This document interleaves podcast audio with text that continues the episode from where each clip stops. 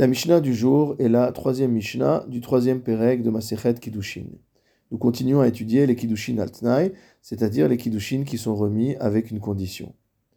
Almenat Shieshli Betkor Afar, un homme qui dirait à une femme que tu me sois consacrée comme épouse, à condition que je possède un terrain qui fait Betkor, c'est-à-dire la surface nécessaire à pouvoir semer un corps de grain, c'est-à-dire 30 CA, et que j'ai un, tel terrain à phare de terre.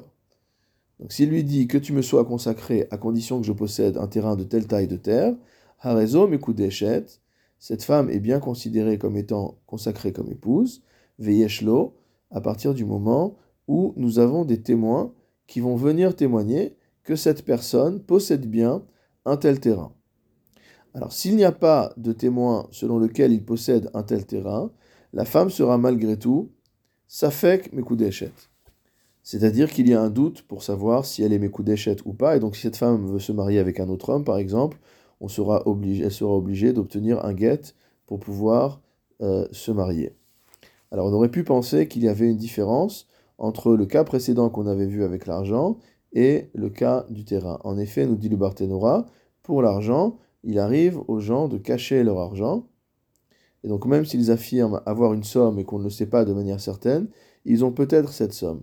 Tandis que concernant un terrain, normalement, si quelqu'un possède un terrain, il doit avoir une rumeur, les gens doivent savoir que ce terrain lui appartient. Donc malgré tout, on ne va pas faire de différence entre l'argent et le terrain, et on considérera qu'il y a un Safek Kiddushin ici. La Mishnah poursuit, Almenat Shieshli Bemakom Ploni, s'il dit à condition que je possède un terrain dans tel endroit, S'il possède un tel terrain dans l'endroit qu'il a dit, alors la femme est consacrée comme épouse, veimlav, et si ce n'est pas le cas, ena mekudeshet, elle n'est pas consacrée comme épouse. Troisième cas, er ena.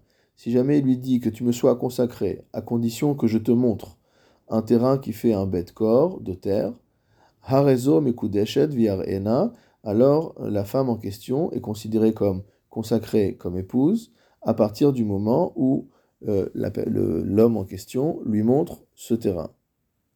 C'est-à-dire dans ce cas que même s'il possède le terrain mais qu'il ne lui a pas montré, étant donné que la condition posée c'était de lui montrer ce terrain, tant qu'il ne lui a pas montré, elle ne peut pas être Mekudeshet. La Mishnah poursuit Ve'im babik'a Ena Mekudeshet. S'il lui a montré un tel terrain dans la vallée, alors elle n'est pas considérée comme Mekudeshet, c'est-à-dire, explique le Barthénora, qu'il lui a montré un terrain correspondant bien aux caractéristiques qu'il avait dites, mais ce terrain ne lui appartient pas. Ve'afalgav de ba il rajoute le Barthénora que même si cet homme a pris ce terrain en fermage ou en métayage, c'est-à-dire que ce n'est pas non plus un terrain qui lui est totalement étranger, il y a un lien avec ce terrain-là.